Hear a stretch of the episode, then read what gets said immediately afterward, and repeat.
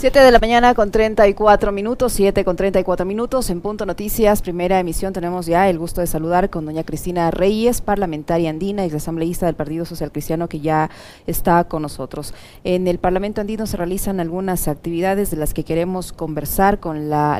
ex legisladora del Partido Social Cristiano, Cristina Reyes, actual parlamentaria andina. ¿Cómo está Cristina? Buenos días, qué gusto saludarle, bienvenida, le acompaño, soy Licenia Espinel, le acompaño en este segmento de entrevistas en Punto Noticias a través de de Radio Pichincha. Cuéntenos, por favor, cómo avanzan las gestiones eh, que usted realiza al interior del Parlamento andino en materia educativa. Buenos días, ¿cómo está? Buenos días, Licenia. Muchísimas gracias por la oportunidad y un saludo cordial a toda la audiencia. Es muy importante para mí en esta nueva representación hoy regional eh, siendo parte del sistema andino de naciones con las ventajas competitivas, comerciales, arancelarias y por supuesto eh, humanas que, que, esto le provee al Ecuador, eh, comunicar eh, y rendir cuentas a la ciudadanía sobre las actividades que se realizan en el Parlamento andino, siendo este un órgano deliberativo y legislativo que tiene que armonizar derecho comparado. En los estudios que hemos hecho respecto a los graves impactos que ha tenido la pandemia en, en la región, tanto desde el punto de vista económico, migratorio y en el sector educativo, que nos ha tocado dar pasos eh, muy rápidos, pero sin estar debidamente preparados en la transición a lo virtual, hemos analizado también que eh, hay que generar una herramienta a nivel internacional y, regional respecto a la capacitación eh, y evaluación eh, de nuestros maestros que también han sufrido, por supuesto, esta situación. Malos salarios, que hoy mismo también, si lo comparamos con el país, hay una especie de conflicto entre eh, lo aprobado por la Asamblea Nacional y los problemas de caja fiscal respecto al aumento eh, salarial muy justo y significativo que necesitarían nuestros maestros, la eh, capacitación en las habilidades tecnológicas en cuanto a plataformas digitales, la entrega de herramientas tecnológicas, conectividad y digitalización, que también hago énfasis, fueron puntos de compromiso del presidente Lazo, ya hablando del caso del Ecuador, eh, junto al Partido Social Cristiano, pero más bien con el pueblo ecuatoriano, de entregar estas herramientas y de digitalizar el país, sobre todo en las zonas urbanas, marginales y eh, rurales eh, del país. Y también el tema, seguimos el tema de capacitación de nuestros maestros, hay que también trabajar en un esquema de becas a través de la cooperación internacional, que es, muy fluida del país de la región con, con, el mundo para que nuestros maestros, aquellos que logren objetivos, metas, puedan eh, acceder a estas, estas becas eh, y continuar en ese, en ese ascenso, en esa capacitación eh, de, de su carrera profesional. ¿Y cómo, cómo se van a beneficiar los docentes ecuatorianos en este caso para acceder a, estos, a estas becas, a estos programas de capacitación? ¿Cuál va a ser el criterio con el cual se seleccionará a los maestros? ¿Van a ser maestros del sistema público, del sistema privado? ¿Va a ser abierto? Cuéntenos, Cristina. Bueno, en, como digo, en, esta, en este acuerdo normativo que estamos elaborando eh, a nivel regional, estamos obviamente analizando lo que existe y lo que no existe en cada uno de nuestros países. Recuerde que hay una complicación respecto a la, a la, a la vinculancia. Eh, salvo que se convierta en norma comunitaria en el Consejo de, Cancilleres. Eh, sin embargo, eh, esta herramienta será entregada obviamente a tanto los ministerios del ramo como al Parlamento Nacional, del cual yo tengo eh, pues, una, gran, eh, una gran experiencia. Se está valorando cuáles van a ser justamente esos, esos mecanismos, eh, por, por supuesto por meritocracia. Yo creo que evidentemente en, en, en la vida son factores que hay que ser premiados, pero tienen que venir acompañados de capacidad, de esfuerzo. Le estamos dando mucho énfasis también en este marco normativo a los maestros que trabajan en las zonas rurales del país. que generalmente lo hacen en condiciones muy precarias, donde hay mucho abandono y también un poco es buscar estándares eh, de evaluación eh, que, que, sean un poco más modernos, a veces a la tramitología, burocracia, que le hace perder mucho tiempo a nuestros, a nuestros maestros eh, y, que, y, que, y, que, más bien no contribuyen en este afán de, de buscar la excelencia, la calidad y, y mejorar sus niveles de profesionalismo. También hay otro tema eh, de importancia que está abordando el Parlamento andino y es el que tiene que ver con la materia ambiental. Hemos visto los devastadores efectos del calentamiento climático en varias regiones del mundo, nuestro país no es la excepción y la región en general sudamericana no es la excepción. En ese sentido, este pacto verde andino, ¿en qué consiste y cuándo se lo va a implementar?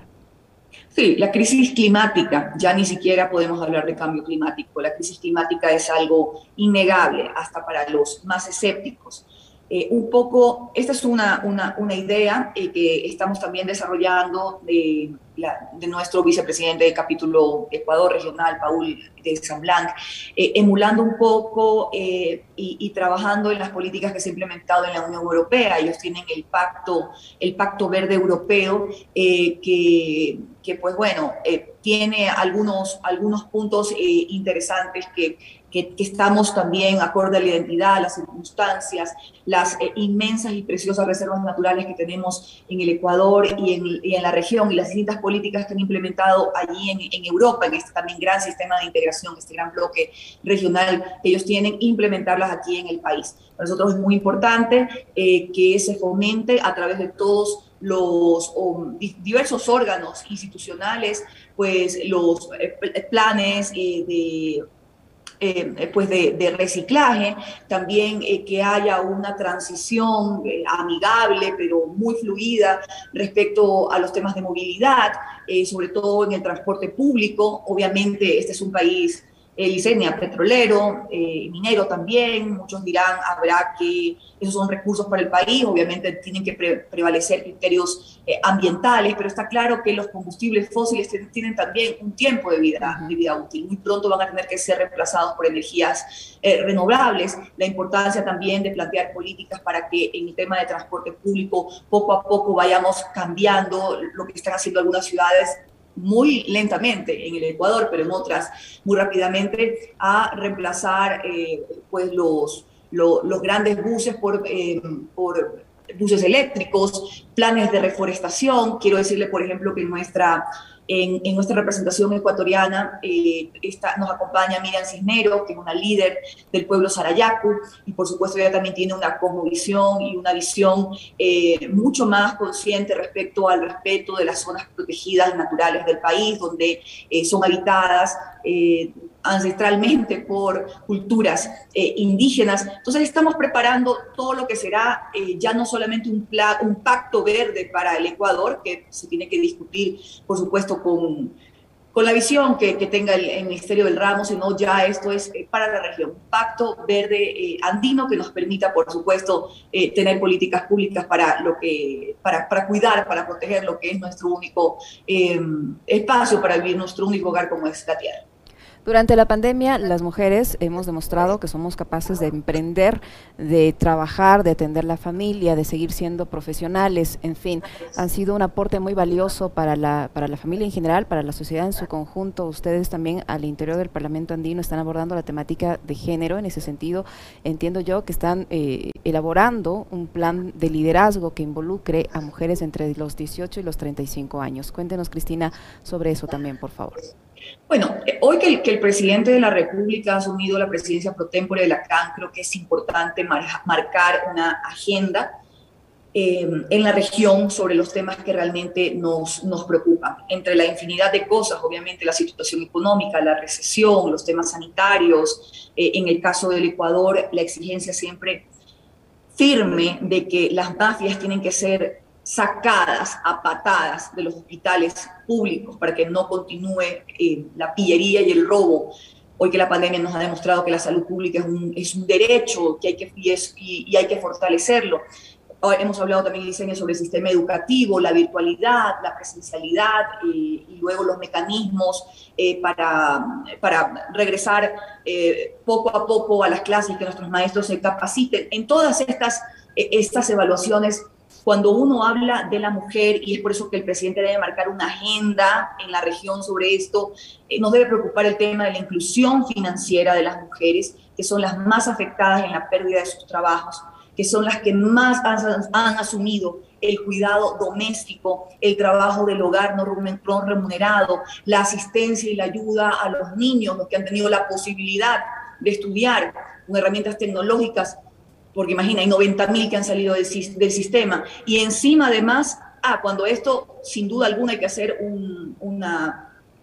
más conciencia en la sociedad de que es una corresponsabilidad entre hombres y mujeres y no solamente una responsabilidad de la, de la mujer. Y adicionalmente a esto, los niveles de violencia que les ha tocado soportar pues, a miles de mujeres eh, viviendo prácticamente con su verdugo por, eh, políticas, por las políticas de restricción y confinamiento, nos hace pensar que hay que trabajar mucho más con las mujeres, sobre todo en el tema de inclusión económica. La iniciativa que estoy trabajando, que a lo mejor eh, bien dicen que una gaviota no hace verano, pero es una actividad que desde la Fundación Destino Libertad venimos haciendo desde hace muchos años. Escuelas de liderazgo, de liderazgo em,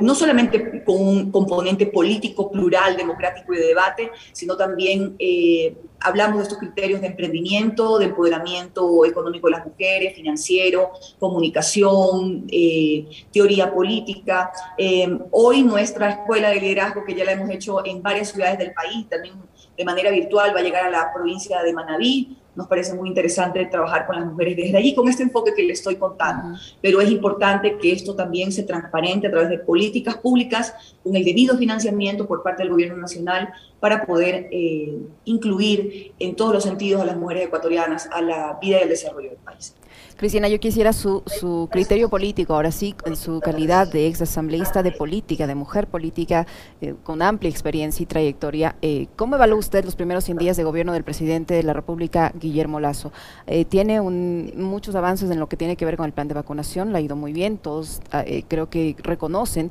que pese a ser una obligación del gobernante, lo ha hecho bastante bien. Hay un buen porcentaje de personas que han sido ya inmunizadas. Se, aspira a que llegue a, la mayoría de la población este proceso. Pero aparte de eso, eh, que, es positivo y que hay que destacarlo, ¿cómo evalúa usted los, los primeros 100 días de gobierno? ¿Ha podido el presidente Lazo eh, cumplir con parte de sus ofertas de campaña, algunas de ellas que vinieron acompañadas y respaldadas por el Partido Social Cristiano?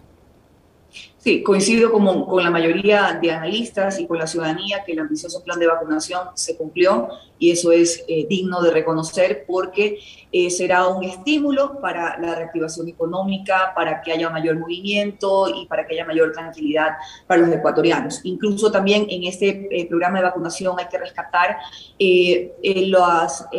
la voluntad y los niveles de negociación con diversos gobiernos de distintas ideologías de Estados Unidos, China, Rusia, para la adquisición de las vacunas e incluso también me parece sumamente importante eh, el hecho de que ojalá en Ecuador, en algún país de la región también se pueda producir eh, estas vacunas porque es probable que por la mutación del virus se necesite una tercera dosis, incluso quizás hasta una más en, en el futuro. Así que ese es un tema que tiene que ser, eh, pues, tiene que ser logrado a través de, los, de, de, todos estos, estos pasos que se tienen que ir, se tienen que ir dando. Luego, obviamente, tengo mis críticas y también obviamente eh, los, los niveles de expectativa van bajando con la ausencia de acciones y con probablemente también la, la, falta de liderazgo para generar esa hoja de ruta que le dé al menos tranquilidad al país. Obviamente en 100 días, por arte de magia, no se pueden cambiar muchas estructuras caducas, corruptas, que hay en el Ecuador, eh, pero sí se puede marcar la diferencia y sentar las bases, como yo he dicho, bien el plan de vacunación, pero el sistema de salud todavía es absolutamente un desastre. Hay que cambiar el modelo de gestión, eh, hay que dar el debido financiamiento y el presidente se comprometió en, los eh, en ciertos sectores fundamentales como la salud, la educación, la seguridad ciudadana y la inversión pública eh, que no, es, no se lo tiene que ver como un gasto, se lo tiene que ver como una inversión en entregar los recursos suficientes y obviamente también ya se habla de recortes, no se habla de cumplimientos y esto realmente nos preocupa. Y como digo, en el sistema de salud todavía siguen quistadas las mafias, en el modelo de la seguridad social, eh, en esto de, de, los préstamos, en esto del mal, de la mala administración, no veo todavía un presidente con la decisión firme, no solo en palabras, sino de cambiar eh, estas estructuras. Por otro lado, también, como usted lo menciona, Licenia, siendo nosotros en su momento parte de esta alianza que le lleva al triunfo presidencial, tenemos obviamente todo el deber y la responsabilidad, porque estos son compromisos con la gente, más que con un partido, de exigirle al presidente de que cuáles son los pasos que se están dando, por ejemplo, para lo que yo le decía, que en el, peso del presupuesto general del Estado es ínfimo cuando uno habla de la compra adquisición de las herramientas tecnológicas para nuestros niños, para nuestros maestros, para la digitalización del país, que es una obligación,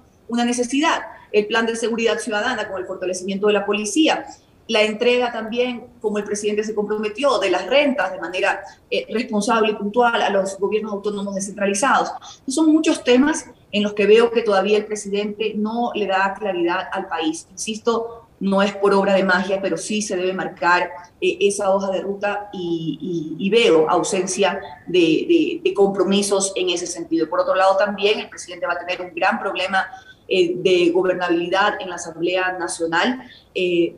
bueno, siendo ellos mismos responsables de la ruptura de una alianza que más allá de cualquier divergencia ideológica o política pretendía establecer algunos pasos o objetivos comunes para esa gobernabilidad que necesita el país. Yo lo vemos entrampado eh, con otros bloques, también eh, otros bloques políticos señalados y cuestionados en temas de corrupción. Entonces, esto es realmente eh, preocupante y esperemos que, que, el país en los próximos días ya sepa cuál es el plan económico, ya sepa cuál va a ser el programa en, en, en, materia laboral respetando los derechos de los trabajadores y así se vaya comunicando debida y oportunamente todas las expectativas altas que el Ecuador tiene de lo que fue sus propuestas de campaña, que fueron sus propuestas de campaña. Cristina, el presidente de la República y su ministra Alexandra Bell, la ministra de Gobierno, han señalado a la Asamblea Nacional como eh, la culpable de obstaculizar eh, sus iniciativas. Esto en lo referente a una eventual, eh, al eventual envío de una mm, reforma tributaria, de la reforma laboral que de lo que se conoce podría incluir regresión en derechos en lo que tiene que ver con los despidos intempestivos, con la jubilación patronal, entre otros puntos. Pero fundamentalmente ahora ya de manera concreta con la reforma presupuestaria. El Partido Social Cristiano, pese a que su delegado en la comisión que analizó el tema votó a favor del informe, eh, ha emitido un comunicado en el que dice que no va a respaldarla porque no está de acuerdo con algunas de las formas en cómo se integra esta proforma presupuestaria que a claras luces eh, evidencia una reducción en cuanto a presupuestos de educación y de salud la, Asamblea como tal, el Partido Social Cristiano es parte de ese obstáculo que dice el presidente que tiene para poder gobernar y, por lo que amenaza con una consulta popular para este mismo año. ¿Usted cree que es, la Asamblea el obstáculo o el obstáculo se lo pone el propio gobierno? A ver, vamos, por partes. Sí, efectivamente, el comunicado del Partido Social Cristiano, como de otros bloques legislativos, eh, no está de acuerdo ni conforme con la proforma enviada, puesto que es una, básicamente una cuenta ahí de suma y resta, más no un instrumento de desarrollo que hoy tan empáticamente y tan solidariamente se tiene que presentar al país, insisto, para fortalecer estos sectores que son los únicos que nos van a sacar de la pobreza. Hoy que tantas familias están siendo afectadas y que evidentemente cuando se enferman van a un hospital público, que nuestros niños y que muchos han tenido que salir del sistema, eh, hay que fortalecer el sistema de educación pública con los maestros incluidos y con estas herramientas que yo le mencionaba al inicio de este, este programa. No, obviamente no vamos a estar de acuerdo con que haya reducción de los montos en o de los rubros en este, en este sector. Eh, el presidente también, en cuanto a su programa económico, me parece que muchos voceros, algunos no articulados, dicen muchas cosas, pero no ha habido una explicación clara eh, y empática de, lo, de qué es lo que va a presentar, eh, de, cuáles van a ser los mecanismos para que haya una, yo diría, usted sabe que nuestra posición es no más impuestos, sino más bien mejorar el sistema de recaudación de lo que, de lo que ya hay, generar esos estímulos esos créditos que el presidente y que claramente se puede hacer, su actividad profesional siempre ha sido la banca y sabe que vivimos en un país muy caro, con que, que las tasas de interés no deberían pasar de un dígito y son de dos dígitos, donde no hay apoyo a la agricultura. Hoy hay graves problemas entre arroceros, productores bananeros, y no se trata únicamente de los precios de sustentación de estos productos, se trata de corregir algunas distorsiones y de ayudarles eh, a que haya una mejor producción, comercialización la cadena de valor y que finalmente los productores y los consumidores sean los más eh, beneficiados a través de un producto de calidad y a buen precio. ¿Dónde están los créditos que ofreció? Entonces, eh, en cuanto a materia y reforma laboral, que cierto es, hay un gran problema de desempleo en el país y que hay que analizar, pero insisto, sin que haya regresión de derecho, dos situaciones, tanto las personas que ya están bajo el Código del Trabajo y que bajo ninguna manera podrían eh, perder sus derechos y quizás nuevas modalidades contractuales, que no quiere decir que porque sean un poco más flexibles en su contratación se vaya a disminuir el salario básico unificado, las, las aportaciones o los beneficios de ley, por ejemplo, el contrato a plazo fijo, que lo único que hace eh, es eh, que si existiera algún tipo de despido y en, y en este caso, eh, obviamente por, por, alguna situación económica de la empresa debidamente comprobada o del país, que a veces hacen que muchos emprendedores a los pocos meses tengan que cerrar, pequeños y nuevos emprendedores tengan que cerrar, encima tengan que pagar costos de, de, liquidación, de indemnización. Pero estas cosas tienen que ser construidas a través de un diálogo social, la OIT lo establece, entre los trabajadores y sus dirigentes, entre los empresarios y sus dirigentes y entre el gobierno. Yo veo todavía ahí como muchas eh, palabras sueltas y nada ordenado y presentado al país. Así que mal podría hablarse de un bloqueo porque todavía no hay propuestas formales la Asamblea Nacional tendrá que trabajar con responsabilidad, diciéndole sí a lo positivo y por supuesto negando lo, que sea perjudicial para la gente. Y si él quiere una consulta popular, siempre será un mecanismo democrático, pero lo importante es saber para qué se quiere la consulta popular, cuáles son los temas que realmente le preocupan a la gente para ir a la consulta, a la consulta popular. Eh, en, definitiva, eh, es un panorama al que al presidente le ha faltado liderazgo, claridad y comunicación en, frente a estas altas expectativas frente a estas necesidades tan, eh, pues, tan latentes que sufre la gente y, frente también a una eh, necesidad de que, de que el gobierno sea empático y solidario con las familias y con los sectores más vulnerables que han sido muy golpeados por la pandemia. Para el próximo 18 de septiembre, Cristina, se prevé la convención del Partido Social Cristiano, en el que entiendo yo se elegirá la nueva directiva una vez que dejó eh, la dirección el señor Pascual del Ciopo por aceptar el puesto de embajador en España, del que salió pues no de la mejor manera posible. Eh, en todo caso, ¿está lista esta convención? ¿Quiénes son los candidatos? ¿Usted va a participar como candidata tal vez? Cuéntenos, por favor. Sí, se está preparando ya la, la convención el 18 de septiembre en la ciudad de Guayaquil. Eh, la idea, sin adelantar nombres, aunque por la prensa obviamente se ha filtrado quienes tienen en este momento la, intención eh, de, presidir el Partido Social Cristiano en esta oportunidad, que por, em, ya sea por incumplimientos de palabra o algunos más em, fuertes le llaman traiciones o adversidades que está enfrentando una organización, política que tiene 70 años de vida institucional,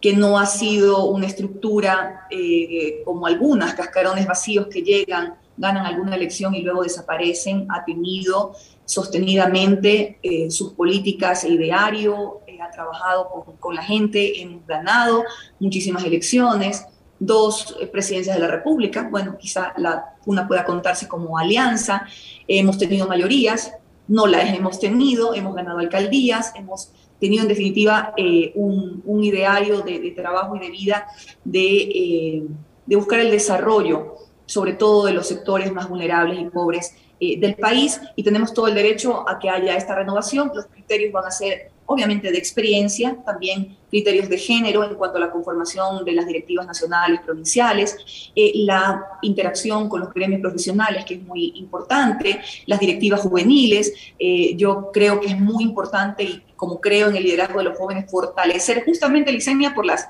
críticas que a veces se da por la mala calidad de representatividad en distintas instancias, sobre todo en la Asamblea Nacional, que muchos hablan que de bajar el número de asambleístas como si esa fuera la panacea, cuando lo que hay es que mejorar el nivel de esa representación. Para mí es muy importante trabajar en las canteras de formación, en las escuelas de liderazgo y de formación del partido político. Así que bien, sin adelantarle nombres, todos estos criterios serán eh, considerados en nuestra convención eh, el 18 de septiembre. ¿Y usted está como candidata o no?